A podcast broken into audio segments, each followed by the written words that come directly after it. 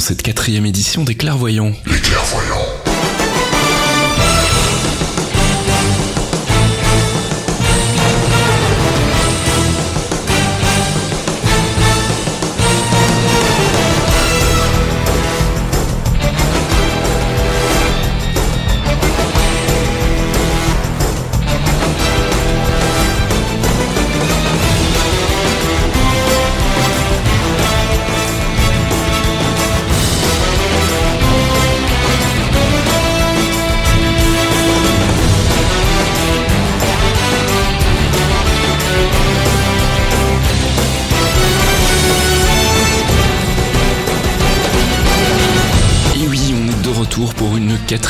Édition des Clairvoyants. Bonjour mon petit Fox. Bonjour Faskil, Est-ce que ça va bien depuis la dernière fois?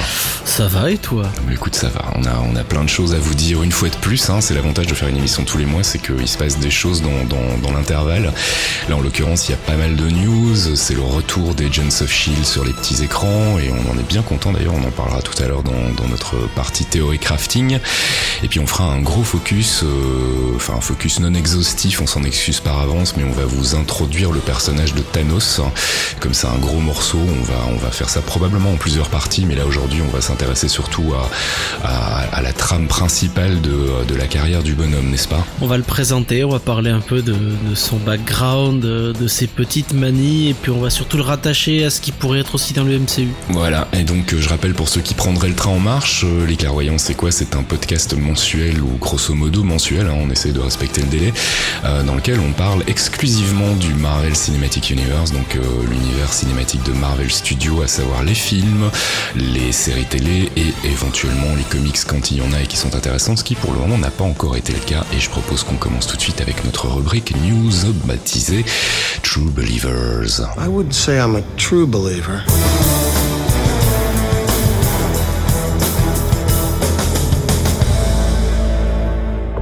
True Believers, donc c'est notre section news en rapport direct avec le MCU et on va commencer tout de suite en parlant de notre ami Captain America puisqu'on a encore eu quelques petites bribes d'informations sur euh, bah, sur le troisième opus des aventures de Steve Rogers qui euh, débarqueront sur les grands écrans le 6 mai 2016. On a notamment euh, eu un peu de teasing de la part des frères Rousseau qui nous ont annoncé que le titre du film allait faire exploser la tête des fanboys. Alors je sais pas si toi de ton côté t'as t'as des idées de, de potentielles euh, hein, ou de titres en tout cas qui pourraient euh, La mort de Captain America ferait exploser pas mal de têtes et de, et de, de pantalons parce que, parce que c'est, c'est le, le gros point qu'il y a eu dans Civil War. mhm. Après, ça fait longtemps qu'on parle de Civil War. On a parlé, toi et moi aussi, euh, en off, mais de, de Psychotic Cap. euh, donc un Captain America qui pèterait complètement les plombs et qui est obligé d'être remplacé? Actuellement, Captain America a eu, c'est depuis depuis Civil War, a été remplacé plusieurs fois. Donc, euh,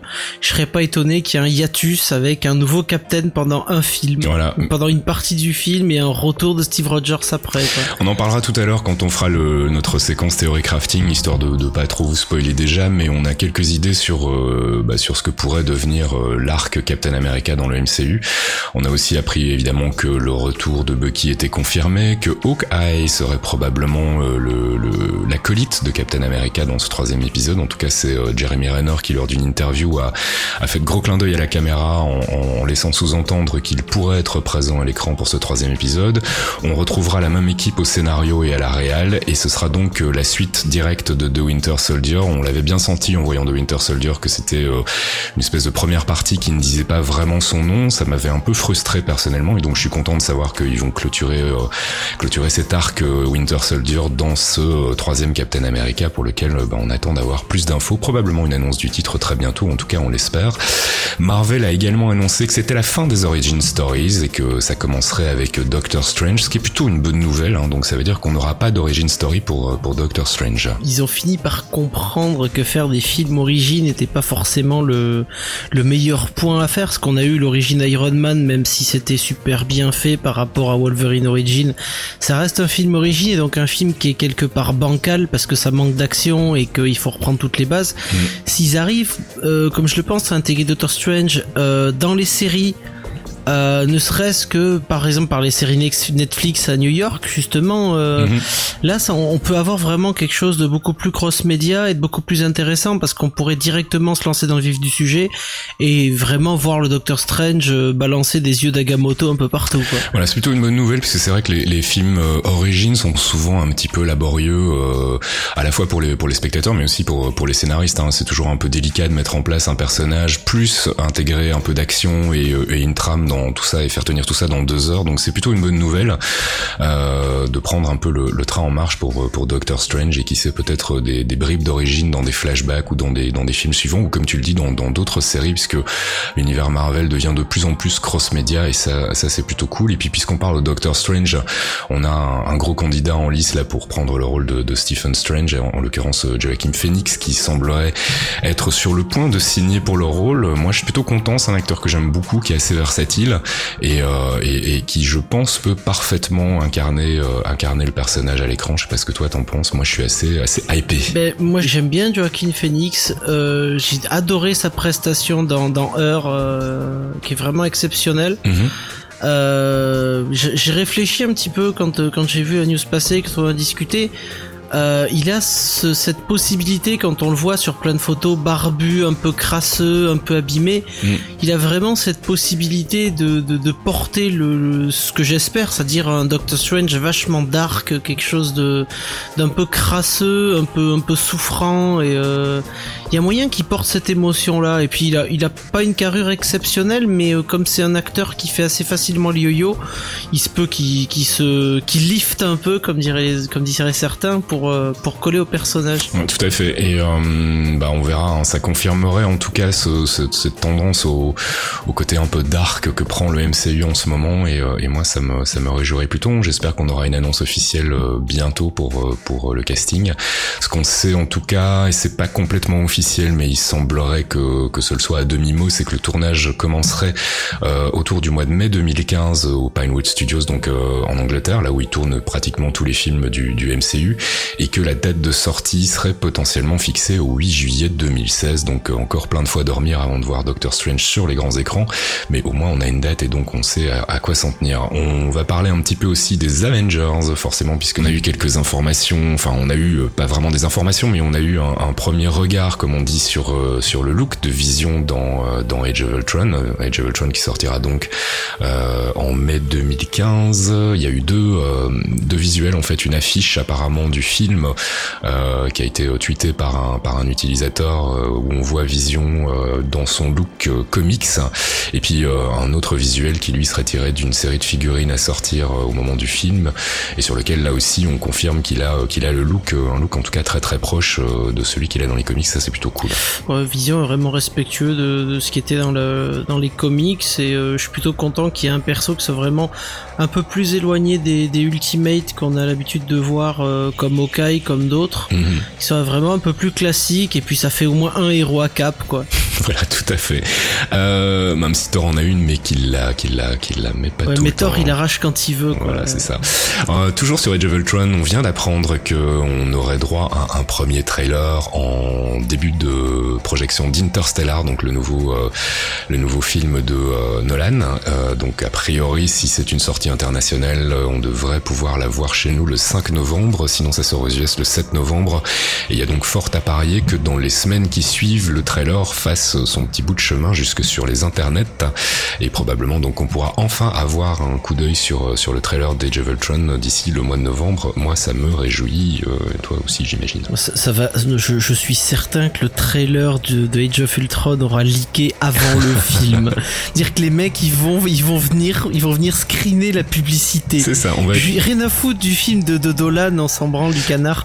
Juste, juste filmer la publicité. Voilà, je suis tellement fanboy que j'avais pas du tout l'intention d'aller voir le Nolan au cinéma, mais maintenant je vais peut-être y réfléchir une deuxième fois. C'est terrible, il faut vraiment que je me soigne. Non, non, faut vraiment que tu te soignes. non, Chris, respecte-toi, euh, respecte-toi quand même. Toujours à propos d'Avengers, mais cette fois-ci à propos d'Avengers 3. Souviens-toi, on en avait discuté euh, dans la dernière émission des clairvoyants, comme quoi on pensait qu'il était fort possible que Avengers 3 soit en fait un double, un double feature, un double film.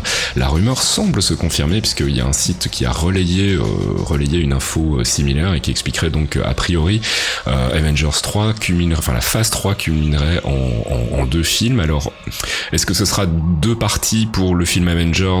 Je suis relativement sceptique que Joss Whedon ait déjà pris position sur le sujet en, en annonçant qu'il trouvait que les films en deux parties c'était vraiment une arnaque. Donc je le vois mal revenir sur ses pas et nous sortir un Avengers 3 en, deux parties, mais par contre ça semblerait confirmer la possibilité d'un crossover avec tout le Marvel Cinematic Universe et en l'occurrence les Guardians of the Galaxy. Donc je sais pas ce que toi tu en penses. Moi je, je, je, je suis content de voir que cette rumeur semble se confirmer. Bah c'est exactement ce qu'on avait dit euh, dans l'émission précédente et la fois d'avant quand on avait théorie crafté sur euh, sur sur l'avenir du MCU. C'est euh, ils vont partir euh, sur un film en deux phases euh, pour pouvoir passer la main aux Guardians of the Galaxy. Il va y avoir quelque chose sur Terre. Ils vont repartir peut-être avec Iron Man, peut-être avec quelqu'un d'autre, parce qu'Iron Man est, un, est officiellement un Guardians of the Galaxy aussi. Mhm. Donc euh, il partira aller casser sa tronche à Thanos et ça va être cool quoi. Euh, J'espère qu'ils nous feront pas un film en deux parties comme les Harry Potter et plein d'autres films qui ont été qui sont terminés à chaque fois euh, où il faut attendre. Je veux dire on a passé l'époque de Twilight, c'est bon les mecs, euh, faites des films qui se terminent et puis euh, et puis mettez-nous en plein les yeux, quoi. C'est tout ce que je demande. Voilà, on espère que la, la, la rumeur là aussi se confirmera, mais par contre, je pense qu'on n'aura pas d'infos concrètes avant un bon moment.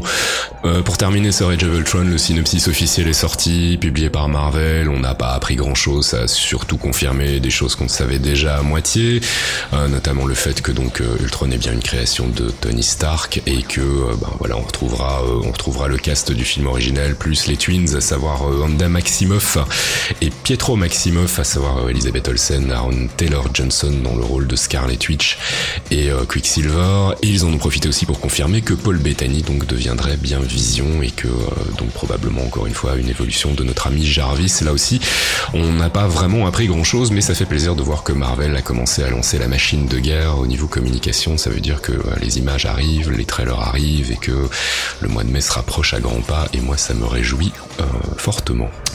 Du côté des séries télé à présent, puisqu'on a quelques petites news au niveau du casting d'Agent Carter, la première news, euh, et non des moindres, c'est qu'on va avoir droit à un Jarvis en chair et en os. Alors mon cher Fox, si euh, tu te rappelles bien, Jarvis dans les comics c'était à la base un butler. euh, C'était le en- majordome. euh, Voilà, tout à fait. C'était un magnifique majordome, euh, très digne. C'était, c'était l'équivalent d'Alfred euh, pour Batman. C'était le, le majordome qui s'occupait euh, de la famille Stark. Et aujourd'hui, euh, il devient le majordome de, de Stark Senior. Voilà, tout à fait. Et il sera incarné par euh, James Darcy à l'écran, donc euh, dans, dans la série Agent Carter qui arrivera après la, la première moitié de, de la série euh, Agents of Shield, donc probablement, si je ne dis pas de bêtises, au début de La l'année. coupure de Noël. Voilà, c'est ça, tout à fait. Coupure de Noël pendant les vacances d'hiver. Deuxième annonce casting pour Agent Carter, c'est la présence de Shea Wiggum, qui est un acteur qu'on peut voir actuellement dans une excellente série d'HBO qui s'appelle Boardwalk Empire et qui euh, n'a pas été annoncé par contre pour un rôle particulier, mais on sait juste qu'il a été casté. Donc voilà, on attendra de savoir qui il va incarner euh, dans l'univers euh, de la série euh, Agent Carter. Agent Carter dont on a pu avoir des un premier teaser en fait au début du premier épisode de la saison 2 d'Agents of Shield. On en reparlera tout à l'heure puisqu'on a pu voir Peggy Carter faire ses premières armes à l'écran, en tout cas hormis le, one shot auquel on avait eu droit l'année dernière. Et ça c'était plutôt cool. On en reparlera tout à l'heure. Agents of Shield justement, on a une annonce pour Mockingbird, donc puisqu'on a enfin le nom de l'actrice qui va incarner le personnage de la super espionne du Marvel Universe.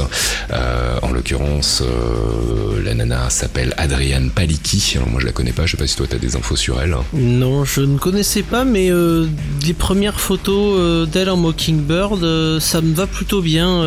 Alors elle est brune, surprise. Oh, après, un coup de teinture, ça se change, et puis, et puis bon, c'est pas plus mal, hein. C'est pas plus mal. La couleur de cheveux fait pas les, fait pas, fait pas l'héroïne, et Non, mais c'est parce que tu sais que tu sais comme moi que les, les, les fanboys, les hardcore fans des comics vont probablement hurler à la trahison. Non, mais ils auraient dû suicider quand Thor est devenu un crapaud déjà. Donc c'est bon. Euh, maintenant, il, Thor est devenu un crapaud et ils peuvent, ils peuvent passer. Et puis les choses, elles évoluent aussi. euh. Cela dit, si on avait voulu vraiment respecter le personnage de Mockingbird euh, à l'écran, il aurait fallu aussi lui coller sa paire de lunettes improbables et ça manifestement ce n'est pas le cas. Donc ça, c'est plutôt une bonne nouvelle. Et un décolleté totalement insolent qui sert pas du tout en combat, faut bien le dire. Des, des héroïnes à décolleté, ça ne marche pas. Voilà. Normalement on met une plaque de protection devant la poitrine, on ne montre pas ses boobs, c'est dangereux. Alors pour le fun, j'avais juste envie de vous partager cette quote de Jeff Lubb, hein, qui est donc le, le mec qui, c'est l'équivalent de Kevin Feige en fait dans, dans l'univers euh, télévisuel de Marvel, hein, qui donc supervise toutes les séries télé et qui a simplement déclaré que si on voulait savoir ce qu'il ne faisait pas avec Daredevil, il fallait regarder le film. J'ai trouvé ça assez piquant et plutôt euh, plutôt juste en fait. euh, Mais de, quel film il parle en fait? Voilà, c'est ça. Ce tu, film n'a tu veux dire le, tu veux dire le, le, le, le film télé euh, avec euh, avec Moumout Affleck et euh, Et Colin Farrell. et Colin et, et que mon dieu non Donc voilà, les mecs de Marvel Studios en tout cas euh, sont sûrs de leur coup là, ça troll euh, à tous les niveaux. C'est ça va bon troller quand esprit, en Batman fait, va hein. sortir aussi hein. Voilà, à mon avis, il va y avoir un petit peu de fight entre entre DC et Marvel. Et puis dernière news dont j'avais envie de vous parler euh, parce que je trouve ça assez rigolo. Il y a une université, euh, une université de Baltimore qui a décidé d'ouvrir un nouveau cours en fait sur le Marvel Cinematic Universe et plus exactement sur la la manière dont Marvel Studios a mis en place cet univers partagé entre plusieurs films. Le cours s'appelle Media Genres, Media Marvels, et donc il va s'intéresser à euh, bah, justement à toute cette mise en place d'un univers partagé depuis une dizaine d'années maintenant euh, par par Marvel Studios, ce qui a euh, ce qui a fait que ce, cet univers a, a été un succès et rapporte aujourd'hui euh, une somme incroyable de, de thunes. Euh, donc voilà, je trouvais ça assez rigolo. Moi, je sais pas si on aura droit à des cours comme ça un jour chez nous. Moi, je serais le premier à signer, toi aussi, j'imagine. Ah bah je, pense qu'on pourrait carrément donner des cours de théorie crafting à la Sorbonne, hein, euh, tant qu'à faire. Professeur Fox et Faskill à la Sorbonne pour donner ça, des cours de théorie, crafting. et soupir, ça pourrait être très sensuel. Voilà qui clôture les news donc sur euh, sur le Marvel Cinematic Universe en espérant que d'ici euh, à ce qu'on ait fini le montage et mis le podcast en ligne, il n'y ait pas eu de grosse annonce, mais si c'est le cas, ben, on vous en reparlera de toute façon dans la prochaine émission. The Tesseract has shown me so much. It's, it's more than knowledge, it's truth.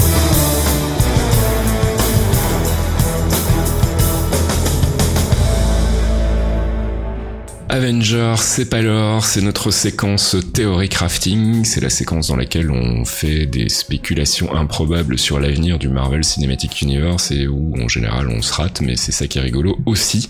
Euh, en l'occurrence, on a pas mal de choses à, à dire. On parlait tout à l'heure de, de Captain America 3 qui ouvre potentiellement des portes intéressantes dans le, le Marvel Cinematic Universe, mais on va aussi beaucoup parler des Agents of Shield puisque la saison 2 a repris là, euh, enfin la série a repris en saison 2. On a eu droit au premier épisode et euh, bah, le moins qu'on puisse dire, c'est que déjà dans ce premier épisode, il s'est passé pas mal de choses et que ça a ouvert pas mal de perspectives pour l'avenir.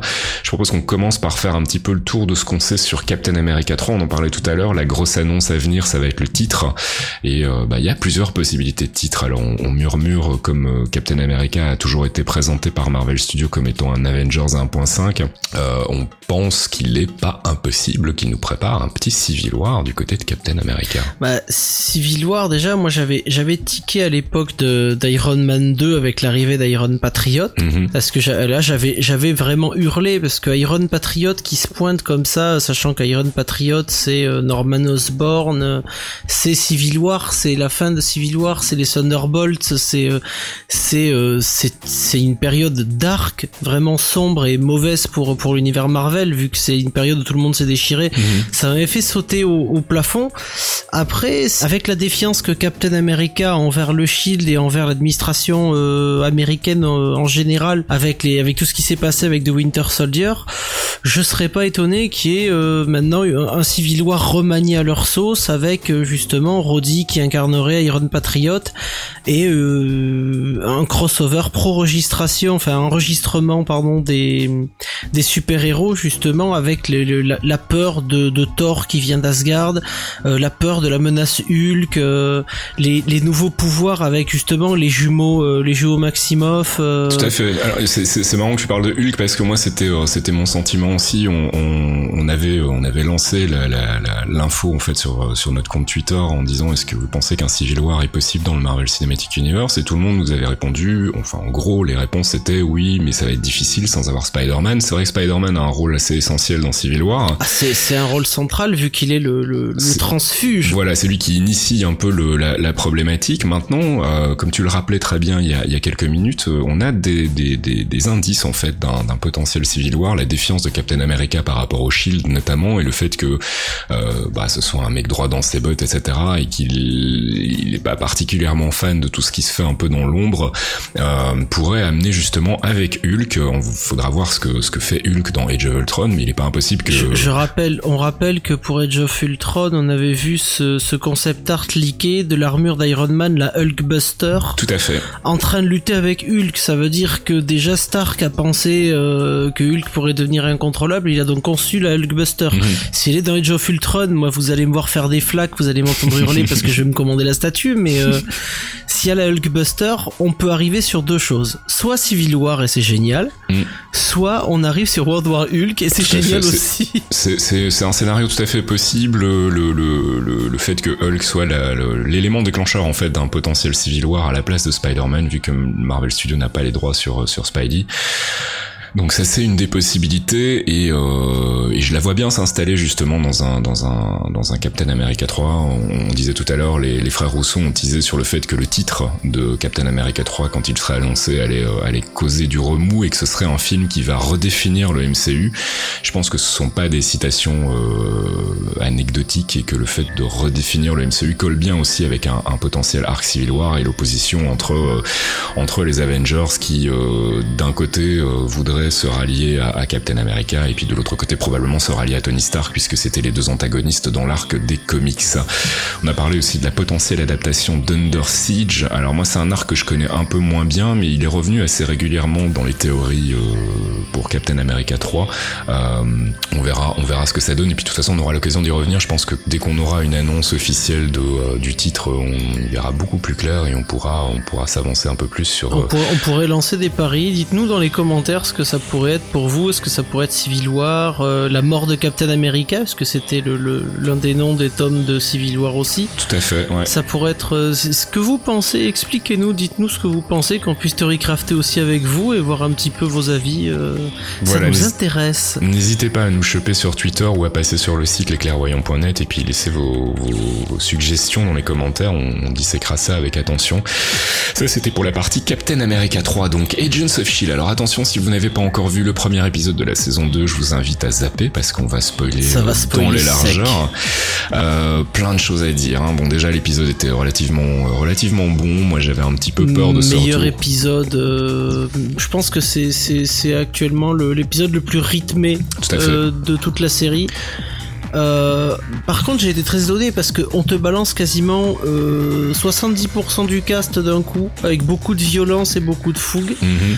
et tous les persos sont intégrés directement au sein de l'équipe. Il n'y a pas d'origine, rien. Voilà, mais ça rejoint cette volonté euh, globale de Marvel Studios de ne plus faire d'origine, en fait, d'origine story. Donc euh, là, on, on, prend l'histoire en cours, en fait, quelques mois après. Je crois que c'est à peu près six mois après la fin de la première saison, euh, dans, dans, dans le, la timeline de, de, la série, et où on a des nouveaux personnages effectivement effectivement euh, Lance Hunter, Isabelle Hartley, euh, le, le, le, mécanicien euh, qui s'appelle Max si je dis pas de bêtises, et tous ces persos sont introduits de manière très naturelle, sans, sans qu'on passe trop de temps à voir d'où ils viennent, etc. Ce qui était un peu le, problème de la série à ses débuts, puisque l'introduction des personnages était un petit peu laborieuse, mais en même temps il n'y avait pas vraiment moyen de faire autrement. Et il fallait, il fallait aussi montrer que il y avait une infiltration de l'Hydra, et donc pour ça il fallait créer des liens entre les persos, donc c'était assez complexe. Donc là du coup ça démarre, ça démarre au quart de tour et ça c'est plutôt cool. Euh, et après, donc on en parlait tout à l'heure, la, scène d'introduction qui, euh, qui est euh, une sorte de teasing pour les séries Agent Carter. Donc puisqu'on a l'occasion de voir Peggy Carter en action,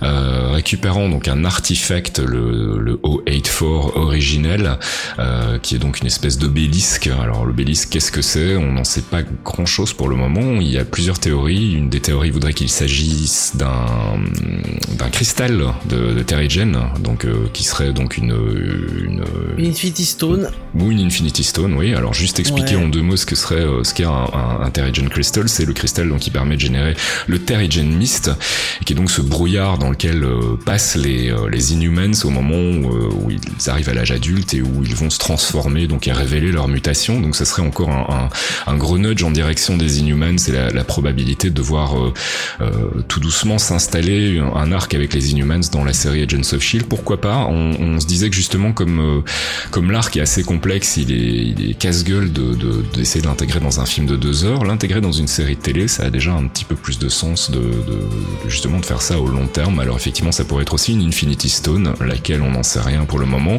En tout cas, il y a des inscriptions sur le sur l'obélisque, sont manifestement des inscriptions cri. Euh... C'est du cri, c'est du langage cri, c'est relié au texte cri que, que Coulson a dans la tête. Tout à fait et au, au symbole qu'avait aussi euh, dessiné euh, Garrett et que donc Garrett analyse aussi, euh, analyse Sky dans, dans, dans, ce premier épisode. Et ça j'ai trouvé que c'était assez chouette aussi de pas avoir fait trop traîner les choses à ce niveau-là et d'avoir réintroduit cette, ces symboles très très rapidement et de montrer qu'en fait ils s'y intéressent et qu'ils essaient de comprendre ce que c'est même si on sent que Coulson leur a pas tout dit non plus et leur a certainement pas dit que lui aussi avait des visions voire peut-être même qu'il est pas du tout au courant et qu'il fait ça dans un état second. Donc ça on n'en sait pas plus pour le moment. Et puis il y a, euh, il y a la présence de ce corps euh, bleu euh, qu'on entreaperçoit très furtivement dans une des caisses euh, récoltées donc lors de la, de la saisie du matos Hydra, qui confirmerait donc encore une fois la piste cri, mais ça, j'imagine que ce sera une des trames principales de la saison 2. Et puis le big bad de la saison, on est bien parti pour avoir, pour avoir droit à notre, à notre ami Kraken, donc un personnage des comics Daniel Whitehall, donc qui serait assez différent finalement du, du du, personnage original qu'on retrouve dans les comics justement, euh, qui serait donc un membre d'Hydra puisqu'on le voit dans l'ouverture dans les années 40, euh, en 45, euh, bras droit manifestement du, euh, du Red Skull et euh, qui pour une raison encore inexpliquée se retrouve à l'époque actuelle en n'ayant pas pris une ride. Donc c'est pour ça qu'on pensait à, la Time Stone notamment dans, dans, les théories autour de l'obélisque, le fait qu'il ait peut-être pu voyager dans le temps ou en tout cas gérer le temps d'une manière différente et qui lui permettrait de ne pas avoir pris, pas avoir pris une ride. Et pour ceux qui ne connaîtraient pas le personnage. Est-ce que tu peux nous faire un, rapide topo sur Kraken, Fox. Euh, Kraken, Kraken, c'est euh, une légende, euh, c'est une légende de l'Hydra, qui a toujours été liée au combat avec le Shield, qui a apparu toujours assez euh, sporadiquement en fait. Euh, mais mais ce personnage-là, il est bon déjà par rapport euh, à ce qu'il est là, là on le voit apparaître en agent nazi, mm. euh, puis après on le retrouve 50 ans, 70 ans même plus tard euh, il a les cheveux qui ont un peu grisonné, il a, il a les traits un peu plus marqués, mais il a quasiment pas vieilli. Mmh. Et moi, ce que je me dis, c'est euh, l'Hydra travaillait sur des sérums de super soldats. Ils ont ils ont récupéré énormément de d'artefacts euh, extraterrestres et de, de, de, de pouvoirs mystiques au fur et à mesure des recherches. Je serais pas étonné qu'il en ait testé quelques-uns sur lui-même, notamment quand on sait qu'il y a eu des expériences, puisqu'on les a vus dans les button scenes des films, mais sur les jumeaux Maximov qui sont des miracles et mmh. qui mhm. seraient donc des expériences d'Hydra aussi. Ouais, tout à fait. Donc là, on en saura probablement plus au, au fur et à mesure que la série se déroule. Euh, désolé pour les gens qui n'aiment pas les intrigues avec Hydra, parce que là, je pense que la saison 2 va clairement tourner autour de ça, donc euh, ça risque d'être compliqué pour vous. Euh, D'autres choses à dire sur cette euh, deuxième saison d'Agents of S.H.I.E.L.D., c'est l'apparition d'Absorbing Man, qui, est, qui avait donc été annoncé à grand renfort de communication par Marvel et pour lequel j'avais vraiment très très peur. C'est un personnage assez kitschoun dans les comics quand même. C'est un personnage qui a le pouvoir de se transformer en, matière en fonction de ce qui touche. Et euh, bon, c'est assez rigolo dans les comics et même dans les DA. Le traduire en live action, ça me paraissait assez casse-gueule et je trouve qu'ils s'en sont pas trop mal sortis. Euh, les effets spéciaux sont pas trop trop mauvais. Quand on sait le budget qu'ils ont, disons que c'est plutôt correct. Et euh, je voulais avoir ton avis aussi sur, euh, sur le devenir d'Absorbing Man parce qu'on sait que Blizzard va revenir euh, probablement dans le prochain épisode, si pas dans un des suivants. Blizzard, c'était donc ce, ce, ce, garçon qui avait inventé, qui avait modifié, qui avait inventé un, objet pour modifier la météo avec son pote et qui a été frappé par par la foudre alors que que les, les agents du Shield essayaient de voilà. de l'empêcher, parce que ces mecs a essayé de le sauver et puis bon ben ça a foiré. il a été frappé, il a été récupéré par Yann Quinn. Voilà. Est-ce que donc ça nous amènerait à un espèce de groupe de super bad euh, avec Absorbing Man, Blizzard, euh, qui sait peut-être Blackout qu'on avait vu aussi, qui est supposé mort, mais bon personne n'est jamais vraiment euh, mort. Blackout, Blackout est pas mort. Est-ce que ça pourrait mener au Masters of Evil? Euh, Masters of Evil euh, dans une forme beaucoup plus light je pense parce qu'ils veulent garder la directive de, de garder l'Hydra au premier plan jusqu'à mhm. ce qu'on s'en soit débarrassé. Après Absorgiman comme tu le disais est vraiment bien foutu. Euh, ils ont ils ont eu l'intelligence de le, de le traiter avec noblesse, c'est-à-dire que tous les matériaux qui touchent, que ce soit le bronze, le diamant, le béton, euh, à chaque fois ce sont des, des matières assez brutes mais mhm. assez nobles quelque part. Euh, et ils ont eu aussi intelligence que à la fin de l'épisode, quand ils récupèrent euh, donc euh, l'obélisque, mhm. seule sa main est caoutchoutée et pas tout son corps. Mhm. Donc ils gardent, ils ont déjà, ça coûte vachement moins cher au niveau de, au niveau effets spéciaux, hein, faut pas se leurrer. Mhm. Mais en même temps, ça permet de lui garder un aspect très humain et très froid à la fois parce que c'est euh, c'est ça qui était réussi dans cet dans l'épisode aussi. Ce que j'ai bien aimé aussi c'est l'approche du euh, du personnage euh, avec cette cette notion qu'en fait il, il, prend son pied en fait en se transformant et en absorbant de la matière ce qui ce qui est assez génial et que du coup on le voit dans une scène en train de, de avec une écorce de bois et il se transforme en bois et on a l'impression qu'il est vraiment en train de prendre son pied. J'avais trouvé le concept assez intéressant donc c'est au-delà du super pouvoir générique, il a aussi une vraie affinité par rapport à ce pouvoir et, et j'avais trouvé euh, j'avais trouvé ça assez sympa. C'est un plaisir pervers qui prend euh, c'est limite une perversion. C'est ça tout à euh, fait. C'est ça qui est intéressant. Il, il a réussi à dévoyer carrément l'utilisation de son pouvoir aussi pour en retirer un plaisir malsain parce que bon, il se fait payer un diamant parce que et voilà il lui donne un diamant extrêmement rare pour qu'il puisse euh, prendre du plaisir à se transformer en diamant.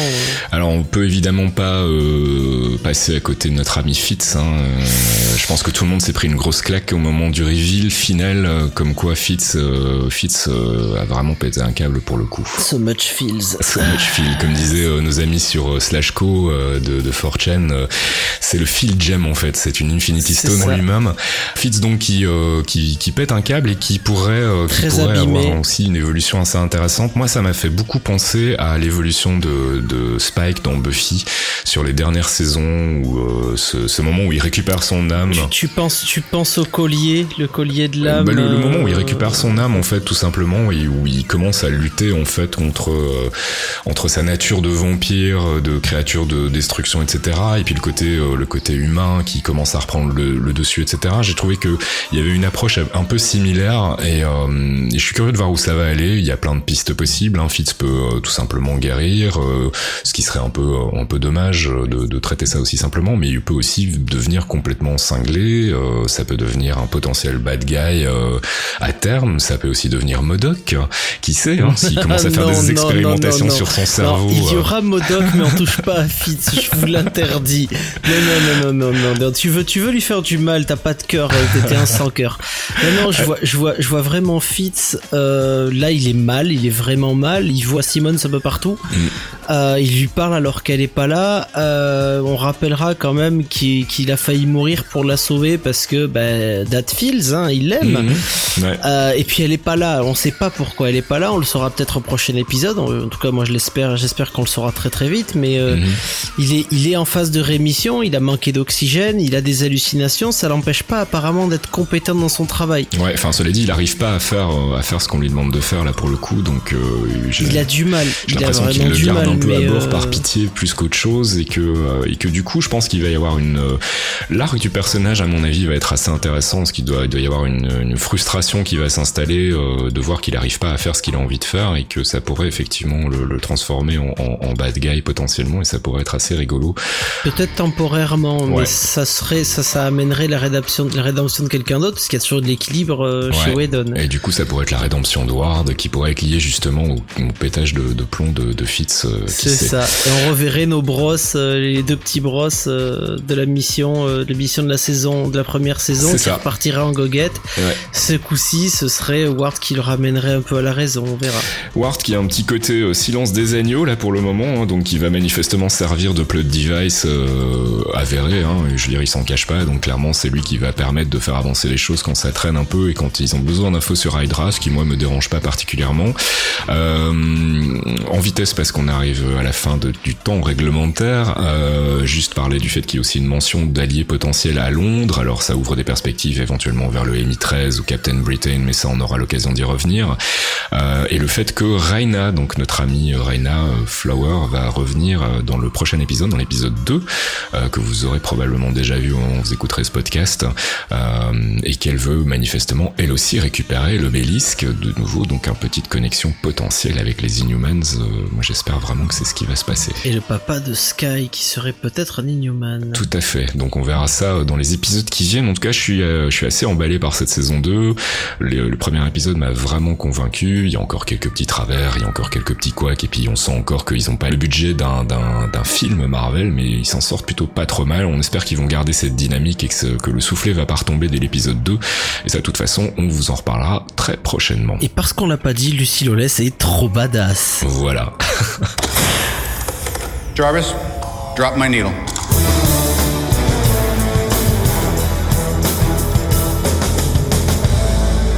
Jarvis Drop My Needle, c'est l'heure de notre pause musicale euh, tirée donc euh, du Marvel Cinematic Universe. Ce mois-ci, c'est à toi, mon petit Fox, de nous faire une petite sélection. Tu nous es venu avec quoi? Alors, je suis venu avec euh, de la bande originale de Guardians of the Galaxy. Ouais. parce que j'ai kiffé et vous aussi vous avez kiffé et que la bande originale est vraiment excellente. Alors, je suis pas venu avec les morceaux des années 80, je vous rassure. même si c'est très très bien de l'écouter. je suis venu avec deux morceaux qui sont deux de mes trois morceaux préférés euh, du film, euh, qui sont euh, Ballad of the Nova Corps en mhm. version instrumentale, qui est juste un morceau épique et qui est l'un des moments les plus épiques du film. C'est le moment où je me suis accroché à mon siège en voyant le cinéma et où je me suis dit, levé les bras, la musique défonce quoi. Voilà, la musique défonce, elle porte extrêmement bien l'action et elle met du temps à se lancer, mais c'est magnifique. Mhm.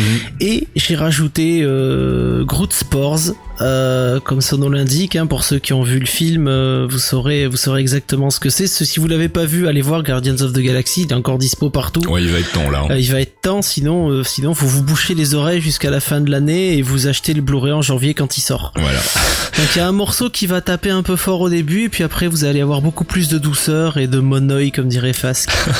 voilà, donc on a choisi deux morceaux. Enfin, tu as choisi deux morceaux aussi parce qu'ils étaient euh, relativement courts et donc voilà. Bah, et que tu n'as pas voulu me faire un remix de Ballad of the Nova Corps. Peut-être un jour. Donc The Ballad of the Nova Corps et Groot Spores signé Tyler Bates et on se retrouve juste après.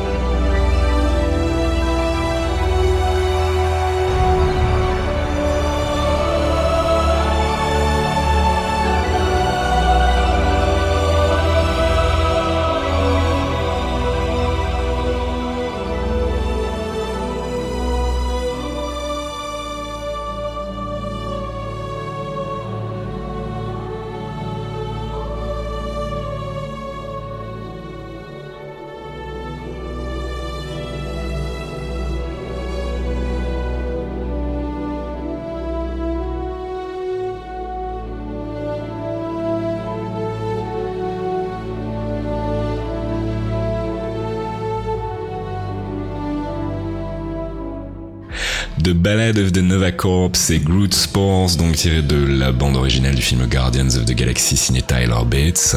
C'était une petite sélection de notre ami Fox et puis le mois prochain c'est moi qui m'y colle. I am Modoc. I am science. I am genius.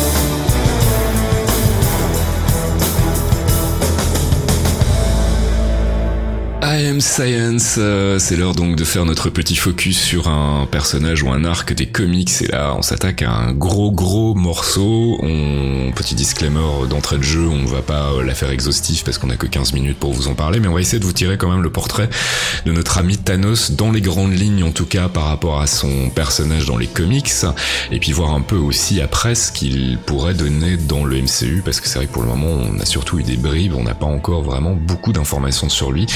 Petit Fox, bon courage, je t'écoute pour nous parler de Thanos dans le Marvel Universe. Alors, dans le Marvel Universe, Thanos, dit le titan fou, apparaît pour la première fois dans un comics Iron Man, le numéro 55 en 1973. Mhm.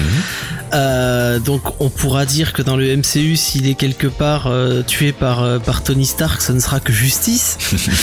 Alors Thanos, Thanos c'est un membre, c'est un membre très très particulier de l'univers, l'univers Marvel, vu qu'il fait partie de la race des Éternels. Euh, les Éternels sont une race créée par euh, une autre race technologiquement très avancée qui était passée sur Terre il y a très longtemps. Euh, les, Les Celestials, voilà, les Célestes, qui sont des espèces de robots, moitié robots, moitié dieux, qui sont assez particuliers. Qu'on voyait d'ailleurs dans, dans Guardians of the Galaxy au moment où il y a la scène d'exposition chez le collector. C'est cette ça. espèce de grande créature robotique qui tape un coup de marteau sur une planète et qui la détruit, c'est un célestial. Voilà, c'est un céleste, c'est ça. Et donc les célestes ont créé les éternels. Euh, des- les éternels euh, correspondent à notre mythologie des titans. Mhm. Euh, vu que à l'époque où on a créé, Marvel a créé les, les titans, ils voulaient s'inspirer des dieux grecs. Hein. Il y avait déjà Thor chez les Nordiques, mais ils voulaient faire une nouvelle mythologie divine Un nouveau panthéon, ouais. un nouveau panthéon, ils ont un peu mélangé les choses et puis ils en sont arrivés à créer Thanos. Euh, Thanos a de, une chose particulière par rapport aux autres éternels qui ressemblent à des humains. Lui, il a une peau violette, euh, il a une gueule un peu bizarre, il est extrêmement massif. Euh, il est atteint d'un syndrome qu'on appelle le syndrome des déviants, Mhm. qui était un peuple religieux disposant de pouvoirs très très élevés et, et nettement supérieurs à ceux des éternels. Mhm. Euh, et du coup, bah, Thanos, euh, dont le papa était le chef des Titans, Mentor, euh, et dont le petit frangin euh, était le beau gosse de service, fils préféré et tout ce que vous voulez, futur héritier Eros, Mhm. connu sous le nom aussi de Star Fox, l'Avenger Star Fox. Mhm. Bah, Thanos, bah, il a commencé très jeune à être mis à l'écart. Mhm. Parce que bah, les éternels étant ce qu'ils ce sont, quand ils ont quitté la Terre il y a très longtemps et qu'ils sont partis vivre sur la lune de Titan, à qui ils ont donné leur nom. Euh, qui est donc une lune de Saturne, euh, ils ont commencé bah, euh, à vivre entre eux avec une très très haute technologie en harmonie et tout. Et puis la naissance de Thanos les a un petit peu embrouillés parce que c'est un déviant, il est différent, donc on va un peu l'ostraciser. Hein, Ça Mhm. marche comme ça partout, malheureusement. Ouais. Et Thanos, bah, ça va être un gamin un peu perturbé qui va se mettre à l'écart et puis il va commencer à faire des, des petites expériences. Euh, alors, étant donné qu'il est très doué pour les sciences, il va commencer à bricoler des trucs et puis il va commencer à torturer des animaux. C'est ça, en fait, il va vraiment commencer en fait à développer un intérêt pour tout ce qui est contraire aux valeurs des éternels. Donc, puisque ça, justement ils se sont ils se sont ostracisés. Donc, Puisqu'il le rejette, il va les rejeter à sa manière, c'est-à-dire en expérimentant tout ce qui est contraire à leur, euh, à leur dogme entre guillemets. exactement. Euh, et il va commencer à fouiller un peu donc euh, Titan, cette lune de Saturne. Il va découvrir un, un immense temple souterrain caché et apparemment oublié des Éternels.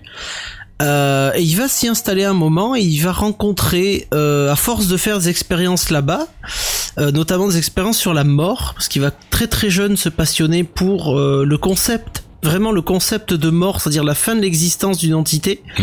euh, puisque les éternels sont grosso merdo immortels, hein, si on les, on peut quasiment pas les tuer déjà, et ils vivent des milliers d'années.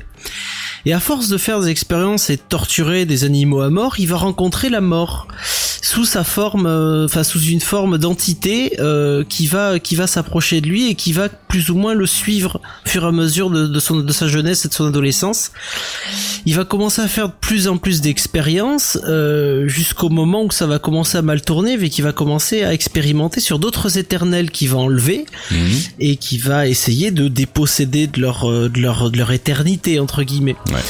Euh, ça va très mal tourner puisque lui petit à petit va commencer à expérimenter de plus en plus jusqu'à expérimenter sur une jeune fille à une jeune femme même et il va la tuer. Euh, Mentor va le découvrir. Les autres éternels vont découvrir le, le, but euh, le but de Thanos et ses expériences morbides et ils vont essayer un petit peu bah, de, de l'arrêter et de, de, de, le contrôler au moins de le mettre en tôle. Et là il va se retourner directement contre eux euh, et il va essayer de prendre le pouvoir. Mentor et les autres éternels vont vont l'arrêter. Et là va, va commencer vraiment euh, la période, le, voyage initiatique de Thanos, c'est-à-dire qu'il va voler un vaisseau et il va partir aux confins de l'espace pour euh, lever une armée. Mhm. Parce que voilà, euh, j'ai fait de la merde, je me suis fait punir, je m'en vais, mais je lève une armée pour revenir. Et au fur et à mesure de, il va passer des siècles à errer dans l'espace, euh, toujours en recevant par période la visite de la mort, dont il va tomber éperdument amoureux. Ne pouvant mourir et étant fasciné par euh, par l'existence même de la mort, il va, ça, ça va être vraiment son leitmotiv tout au long de son existence. Ouais, ouais c'est ce que j'allais dire. C'est vraiment un personnage central dans l'histoire de Thanos, la mort. Donc euh, Def dans dans dans, dans les comics et en version originale, qui a déjà été teasé à, demi mot par euh, par Whedon quand on lui a demandé quelle était la suite des aventures des Avengers et qu'il a simplement répondu Def, euh, on pouvait interpréter ça comme étant la mort d'un des Avengers, mais on peut aussi interpréter ça comme étant l'apparition donc du personnage Death, qui est euh, qui est cette espèce de motivation ultime qu'a Thanos et qui le pousse à avancer dans dans dans sa, sa volonté de, de nihilisme et de destruction de l'univers et de d'annihilation de, de, de, de populations entières. Euh, il veut il veut obtenir son but ultime est d'obtenir les faveurs de la mort et devenir son compagnon parce qu'il en est tombé éperdument amoureux. Euh, On choisit pas qui on aime, même si parfois c'est un peu fucked up. Euh, en l'occurrence là, c'est totalement fucked up, mais du coup. Euh, il va, il va monter cette armée immense, euh, continuer à expérimenter en, en découvrant d'autres peuples, en, s'appropriant leurs leur connaissances, euh, parfois aussi leurs armées, euh, leur technologie. Mhm. Et un jour, il va revenir euh, avec une flotte juste gigantesque et un vaisseau qu'il a fait construire qu'à la taille d'une petite planète, le Dreadnought 666, Mhm. un vaisseau de guerre et de destruction massive. Et il va raser Titan. Il va raser sa planète. euh, il va rester très très peu de survivants. Il va tuer des millions d'éternels sur cette planète. Euh, il va tuer sa mère, qu'il avait plongé dans le coma quelques années avant, lors d'une de ses expériences où elle était. euh, Il a expérimenté sur sa mère. Il a osé. Oui, il est comme ça ce garçon. Ah, mais il est barré, hein, que les choses soient Il- claires. il a un Titan, gros euh, pet au casque, le hein. Titan fou, c'est pas pour rien, quoi. c'est à partir de là, oui, c'est à partir de, de ces expériences-là qu'il a commencé à avoir ce surnom et euh, du coup, bah, il a rasé sa planète avec sa maman dedans. Euh, il, arri- il a posé les pieds sur Titan, il s'est déclaré roi de Titan. Son père, Mentor et son frangin Star Fox n'étant pas là, bah, lui rien à foutre. Mais je suis le roi de Titan, je suis le roi de tous les Titans, euh, je suis le Titan fou et euh, et si vous avez survécu, vous êtes là pour me servir. Il restera pas longtemps, il va rester juste le temps de de, de, de prendre ses marques et de, de, montrer qu'il était qu'il était le patron. Et il va partir avec son son vaisseau Sanctuaire 2. Donc le vaisseau, je pense que c'est le vaisseau qu'on voit dans Guardians of the Galaxy, si je me rappelle bien, c'est Sanctuaire 2. Ouais. Et, et du coup, il repart avec Sanctuaire 2 et il va partir collecter des technologies et toujours essayer de se rapprocher de la mort. Euh, à partir à cette époque-là, à peu près, euh, il va découvrir que l'humanité euh, avait la bombe nucléaire. Il va commencer à s'intéresser à la Terre Mhm. et ça va devenir un- une nouvelle obsession. Il va se trimballer plusieurs fois sur Terre. Il va créer des laboratoires secrets sous l'écorce terrestre pour expérimenter et observer les humains. Mhm. Et c'est là que va se passer, bah, il va se créer lui-même un ennemi comme dans tous les comics. Hein. Un méchant fait quelque chose et il a évidemment une réaction euh, équivalente. Faut une balance cosmique. hein. Exactement. La balance cosmique, ça va être qu'un jour, alors qu'il est avec son vaisseau, bah, des gens vont le voir en voiture, Arthur Douglas et sa petite famille. Arthur Douglas est un chanteur de jazz, euh, rien de rien de très extraordinaire. Hein. C'est un monsieur qui est en vacances avec sa famille, sauf qu'ils ont pas de bol, ils vont voir Thanos. Et Thanos, bah, lui, comme il a pas envie qu'on le voit, il va les massacrer. Mm. Et, et là, ça va être la plus grande erreur de sa vie, vu que il va tuer toute la famille ou presque, vu que le papa, donc Arthur Douglas, euh, ne va pas tout à fait mourir, vu que son âme va être récupérée par un autre éternel Chronos, Mhm. qui est donc le papa de Mentor, et il va intégrer l'âme d'Arthur Douglas dans le corps d'un soldat, Mhm. d'un soldat qu'il a créé de toutes pièces pour justement défendre les éternels et mener à bien une mission simple qui est de tuer Thanos. Et ce, ce- cette entité euh, quasiment indestructible, ivre de rage, qui n'a qu'un seul but, c'est-à-dire tuer Thanos, il va l'appeler Drax. Voilà, qu'on connaît bien. hein. Drax de Destroyer, qui est en fait une âme humaine transférée dans le corps d'un être créé euh, avec un seul but, tuer, tuer, tuer et tuer. Monsieur Thanos. Et du coup, je trouve que c'est la transition parfaite pour parler du Thanos dans, dans le MCU, parce que justement, le, le- la version donc de Drax dans Guardians of the Galaxy est assez différente de celle des comics finalement, puisque c'est manifestement pas un humain dont on a récupéré l'âme. C'est pas un humain, ou du moins il ne le sait peut-être pas. Il Mm. dit qu'on a massacré sa planète et qu'il veut venger sa planète. Enfin, il veut venger sa famille aussi qui a été tuée par Thanos et sa planète. Qui a été tué par Ronan, pardon. Par Ronan, pardon. Par oui, c'est ça, c'est Ronan the Accuser. Donc du coup, ils ont changé ça. Peut-être pour un bien, peut-être pour un mal, on verra. Mais euh, Drax a toujours été le principal chasseur de Thanos. euh, C'est l'antagoniste premier de, de Thanos dans les comics et manifestement c'est bien parti pour être l'antagoniste Voilà, aussi c'est- dans, dans le c'est l'un des, l'un des des- vraiment des antagonistes primaires qui vont aller euh, qui vont aller le plus loin pour essayer de le tuer. Il y en a qui vont essayer de l'arrêter, comme Madame Warlock dont on va pas vous parler aujourd'hui, Mhm.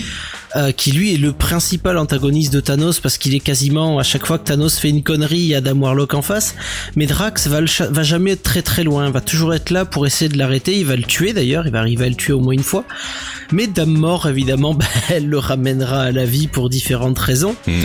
Parce que Thanos, il a, il a juste un seul besoin, quoi, c'est de devenir de plus en plus puissant pour plaire de plus en plus à la mort. Et pour devenir puissant, il lui faut quoi? Il lui faut... Il lui faut des trucs cosmiques, euh, parce que les éternels ont le pouvoir cosmique, mais il lui fallait plus de pouvoir cosmique. C'est là qu'il va récupérer le célébrissime cube cosmique, Mhm. euh, qui va une première fois le rendre extrêmement fort, et puis euh, il se fera, il se fera un petit peu blouser par Adam Warlock, du coup il le perdra. Euh, et puis il se tournera vers autre chose, et c'est ça qui va nous intéresser, vu que Thanos est le maître des Infinity Gems, qu'on appellera dans le MCU les Infinity Stones Tout à fait. les pierres de l'infini. Et c'est à partir de là qu'on va raccrocher les wagons au MCU, puisqu'on est exactement au point où Thanos aujourd'hui euh, recherche les pierres de l'infini pour acquérir le pouvoir universel, c'est-à-dire celui qui possède toutes les pierres de l'infini va les enchasser dans le gant de l'infini, et il pourra faire exactement ce qu'il veut de l'univers vu qu'il en possédera tous les pouvoirs. Voilà, c'est un peu le, le- son objectif ultime dans, dans les comics et qui semble être aussi l'objectif euh, qui se dessine dans, dans le MCU. Euh, je reprends la main juste pour dire que, que dans le MCU, ben pour le moment, Thanos fait que des petites apparitions euh, euh, assez assez légères. On n'a pas encore vraiment euh, pu creuser le personnage, mais ce qui semble certain, en tout cas, c'est que sa, motivation et sa quête principale dans le MCU est celle aussi des, des pierres de l'infini, euh, et donc de pouvoir toutes les réunir pour pour obtenir, comme tu le disais, le, pouvoir universel. Après, la grande différence, je pense, qu'on aura entre le, le Thanos euh, MU et le Thanos MCU, c'est que le, Thanos de l'univers Marvel dans les comics euh, va toujours très très loin. Il a exterminé plusieurs fois la moitié de l'univers, même si ça a été à chaque fois inversé, euh, soit par le pouvoir du gant de l'infini, soit par le pouvoir du cube cosmique, soit par d'autres interventions plus ou moins euh, mystiques et divines. Euh, le Thanos du le Thanos du MCU euh, a l'air clairement badass et clairement big bad Mm. euh, et il ne va pas faire ce que fait Thanos dans le Marvel Universe, c'est-à-dire toujours peut-être inconsciemment mais toujours laisser une porte pour qu'on puisse le vaincre. Mm. Parce que c'est ça, c'est ce qui fait sa constante et c'est ce qui fait qu'après il y aura des, des, des arcs euh, qui sont beaucoup plus récents comme Annihilation et, et d'autres euh, où Thanos euh, fait son mea culpa et se rend compte qu'en fait toute sa vie il a cherché la mort Mhm. qu'elle ne veut pas de lui. Enfin, c'est la mort est assez versatile, donc du coup, ben un coup elle le veut, un coup elle le veut plus. Et Thanos va faire du travail sur lui-même, mais ça dans le MCU c'est beaucoup trop complexe Ouais, pour pouvoir le, le tourner, l'emmagasiner, et ça demanderait 10 ans de cinéma parce qu'il y a quand même il y a, il y, a, v- il y a 25 ans, 30 ans de comics derrière. Donc du coup, ils vont nous mettre un Thanos très badass, très axé sur les Infinity Stones, et on aura vraiment l'arc tel qu'on avait eu dans, dans différents Marvel, c'est-à-dire Thanos, le gant, les gemmes. C'est le puppet master du MCU en fait. Hein. C'est lui qu'on retrouve euh, globalement pour le moment derrière euh, les principales intrigues. Hein. C'est lui qu'on retrouvait derrière Loki dans le premier film des Avengers. C'est lui qu'on retrouve derrière Ronan dans les Guardians of the Galaxy. Euh, on verra s'il a une connexion avec Ultron dans, dans, dans Avengers 2, mais j'en doute. Mais par contre, il est fort probable qu'on le voit culminer dans Avengers 3 et dans la phase phase 3 avec justement l'apparition d'autres pierres de, l'infini qui nous manquent encore pour le moment dans, le MCU. Mais c'est clairement le celui qui tire les ficelles dans l'ombre et c'est ce qui a été vraiment teasé à la fin de à la fin d'Avengers en nous faisant comprendre que Loki n'était finalement qu'un qu'un pantin et que que le vrai vrai vrai big big bad c'était c'était Thanos.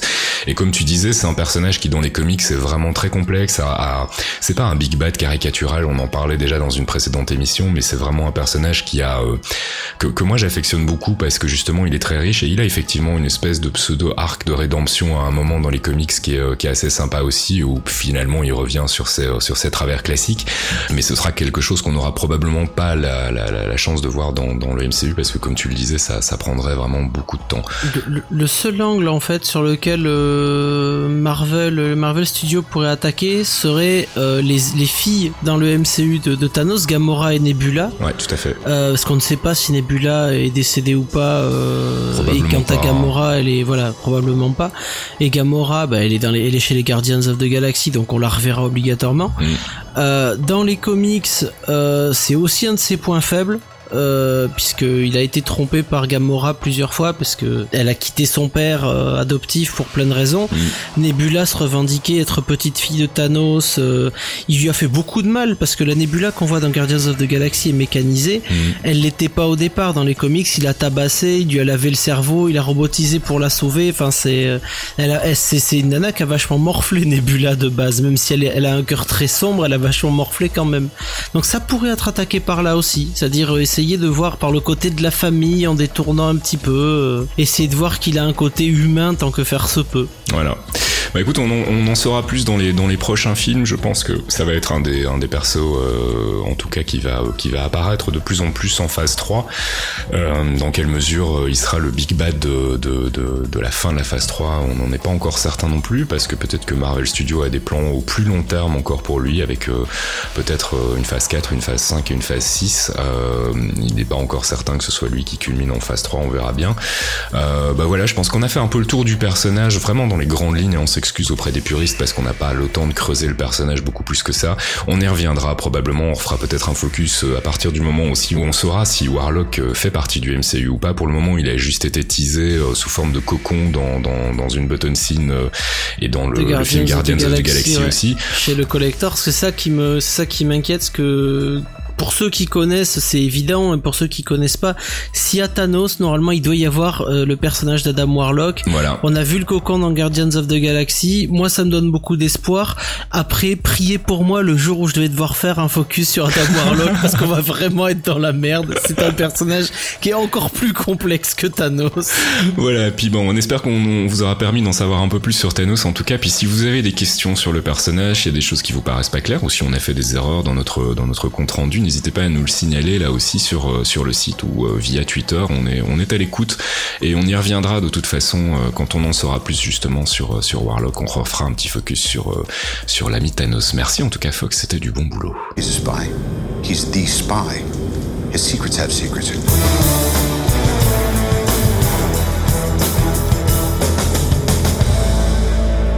Marvel Insiders, c'est cette petite partie euh, assez courte hein, finalement où on s'intéresse un peu aux news Marvel en dehors du, du MCU. Euh, on va faire ça très rapidement, parler d'abord de notre ami Deadpool puisqu'on a eu à la fois une bonne et une mauvaise nouvelle. La bonne nouvelle, mon cher Fox, c'est que le film est confirmé. La mauvaise, c'est du PG-13. Voilà, donc a priori Deadpool en PG-14, donc c'est euh, en gros l'équivalent. Pas de sang, pas de violence, pas de sexe, pas de, drogue, pas de gros mots, pas de chimichanga. Oh là, oh là. Voilà, donc dire pas Deadpool en clair, hein, parce que Deadpool qui ne fait pas de sang, qui ne pince pas des fesses, qui ne se tripote pas, qui ne s'arrache pas la tête et qui ne jure pas en, mexicain ou en espagnol, c'est pas Deadpool. Voilà, donc on a très très peur tout à coup. On était très excité à l'idée de le voir euh, arriver sur les grands écrans et on pensait que ça serait euh, ça serait le personnage de la rédemption pour la Fox et puis là en, annonçant que, que, se lève l'armée de Deadpool pour réclamer un PG-16 voilà. please. Quelque chose d'un petit peu plus adulte ne serait pas du luxe. Euh, Apocalypse, on a juste une petite news euh, qui nous annonce que, bah, comme on s'en doutait, euh, c'est Brian Singer qui va reprendre la réalisation. Donc X-Men Apocalypse qui sera la, suite directe de Days of Future Past et qui se passera donc a priori dans les années 80. D'où la nécessité de refaire un casting pour trois personnages qui vont donc faire leur retour dans, euh, dans l'univers des X-Men chez, chez Fox, qui sont en l'occurrence mon cher Fox. Eh oui, puisque les personnages qui vont être recastés sont Storm, Jean Grey et Cyclops, puisque là il faut remplacer Jem Marston, euh, Famke Janssen et Halle Berry, qui commencent à prendre de l'âge malgré tout. Euh, bah, d'autant plus jouer que, des gamins, quoi. Voilà, d'autant plus qu'Apocalypse, X-Men Apocalypse se déroulera a priori dans les années 80, donc euh, à peu près une vingtaine d'années avant le premier X-Men, et donc euh, bah oui, ça va être très difficile d'utiliser les mêmes acteurs pour euh, pour jouer ces personnages-là. Donc euh, recast pour ces trois personnages.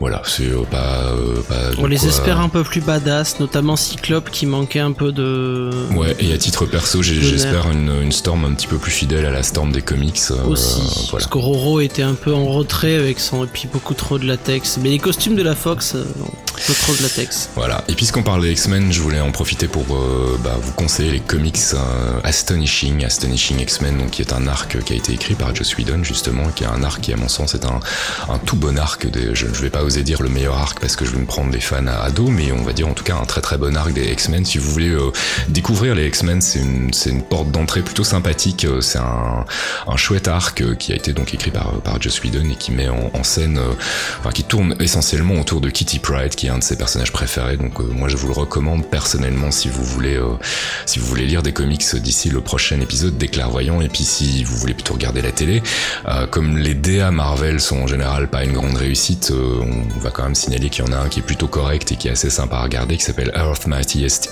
Heroes, qui tient sur deux saisons et qui donc est une, est une sorte de, de grand euh, mix en fait de tout le lore Marvel euh, tournant autour des Avengers. Et c'est une bonne manière aussi de, de découvrir des personnages qui sont des personnages importants dans, dans, dans l'univers et qui pourraient probablement être des personnages dans le MCU. On y voit notamment euh, Ultron, on y voit notamment Ant-Man, on y voit notamment d'autres personnages dont on n'a pas encore euh, parlé dans le MCU, mais euh, qui sont des personnages importants dans les comics comme Kang the Conqueror.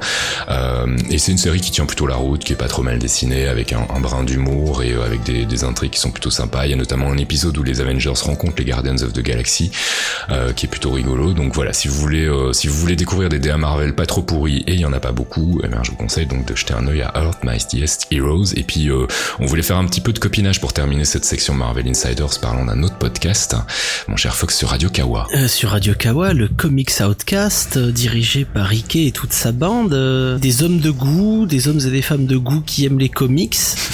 Euh, alors ils nous parlent de Marvel, ils nous parlent de DC, euh, ils nous parlent des multiverses, euh, ils analysent, euh, ils lisent, ils vous conseillent des comics, ils débattent aussi, parce qu'il y a aussi des débats, notamment dans le dernier numéro, un débat sur le, le comics en numérique. Est-ce que c'est bien, est-ce que c'est pas bien? Préférez-vous le papier ou, ou le format numérique? Chacun ses goûts, mais ils en parlent justement. Et, ensemble, euh, ils vous présentent différents comics, ils vous aiguillent et puis aussi ils critiquent parce que euh, on a beau aimer le comics, il y a, il y a du bon, il y a parfois du moins bon. Voilà, et c'est un vendredi sur deux, donc sur Radio Kawa, on vous invite à aller les écouter. LPD, il y a une lettre pour vous. Tenez. Bonne bourre. Pauvre con, hein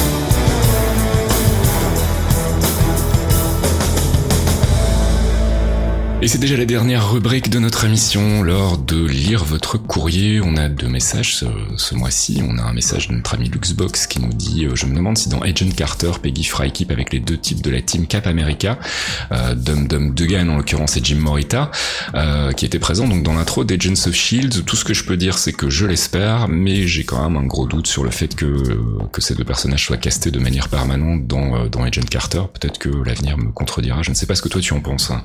Euh, L'acteur qui joue Dum Dum Dugan, j'ai plus son nom en tête, mais euh, c'est un acteur de série euh, extrêmement récurrente. Euh, il joue beaucoup de petits rôles, mais il joue des rôles souvent sur les durées d'une saison ou deux saisons. Tout à fait, il avait joué dans Justified, il jouait un bad guy assez sanguinaire. ça. Il, aime bien, il aime bien ces rôles-là, donc je serais pas étonné de voir Dum Dum et Jim Morita rester. Enfin, c'est Doom Doom normalement parce que c'est la balle Doom Doom. Ouais. Doom Doom et, et Morita rester avec Peggy Carter, puisque bah, Bucky n'étant plus là, bah, les All-In Il en resterait au moins deux. Après, dans l'épisode qu'on a vu, il se pourrait, selon selon mon idée, que ce soit la fin de la première saison d'Agent Carter ou carrément fait. la fin de la série Agent Carter. fait. Donc ça voudrait peut-être dire que les autres seraient morts. Alors là, on verra bien, mais euh, ça fera du Theorycraft en plus. Voilà, donc on espère, mais on n'a aucune certitude pour le moment. Et puis la deuxième question nous vient de notre fidèle ami Archeon qui nous demande, euh, enfin c'est un peu la question obsédante par rapport à Marvel et au, au Cinematic Universe. Est-ce que vous pensez qu'un Avenger va mourir d'ici la fin de la phase 2 Si oui, lequel? Lui pense que Hawkeye pourrait nous quitter. Moi, je ne pense pas. Bah, c'est parce qu'il aime pas Hawkeye. mais, C'est parce euh, qu'il aime pas Hawkeye et puis parce qu'il a une théorie par rapport à ça dont on parlera peut-être un jour. Mais euh, est-ce qu'un Avenger va mourir d'ici la fin de la phase Oui, 2 j'en suis certain. J'en suis certain. Et depuis depuis des années, je parie que ce sera euh, Iron Man, c'est-à-dire Tony Stark.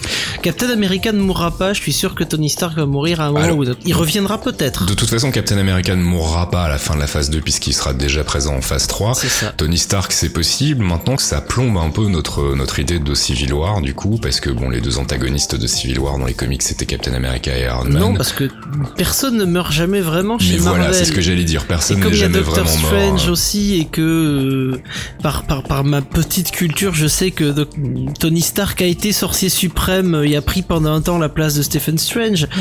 Je me dis que il pourrait revenir d'une manière ou d'une autre ou euh, mais c'est pour moi c'est possible ou alors ils nous tutorent et euh, ils mettent euh, pour coller aux comics une jeune femme et euh, Ah, pourquoi pas aussi, oui. Bon, ça, ça, ça me dérangerait pas d'avoir euh, Chris Hemsworth. Je l'aime bien, hein, Chris Hemsworth, mais bon, au bout d'un moment, euh, non, surtout le doublage français, il est ridicule. donc, Pourquoi euh, pas Thor 3 a été confirmé, on n'a pas de date encore, mais effectivement, pourquoi pas un, un changement de ce côté-là aussi pour euh, poursuivre un Mais peu je la... mets mon billet sur Tony. Tony Stark. Donc bon bah voilà, si vous avez aussi des idées sur euh, des Avengers qui pourraient mourir d'ici la fin de la phase 2, on est à l'écoute.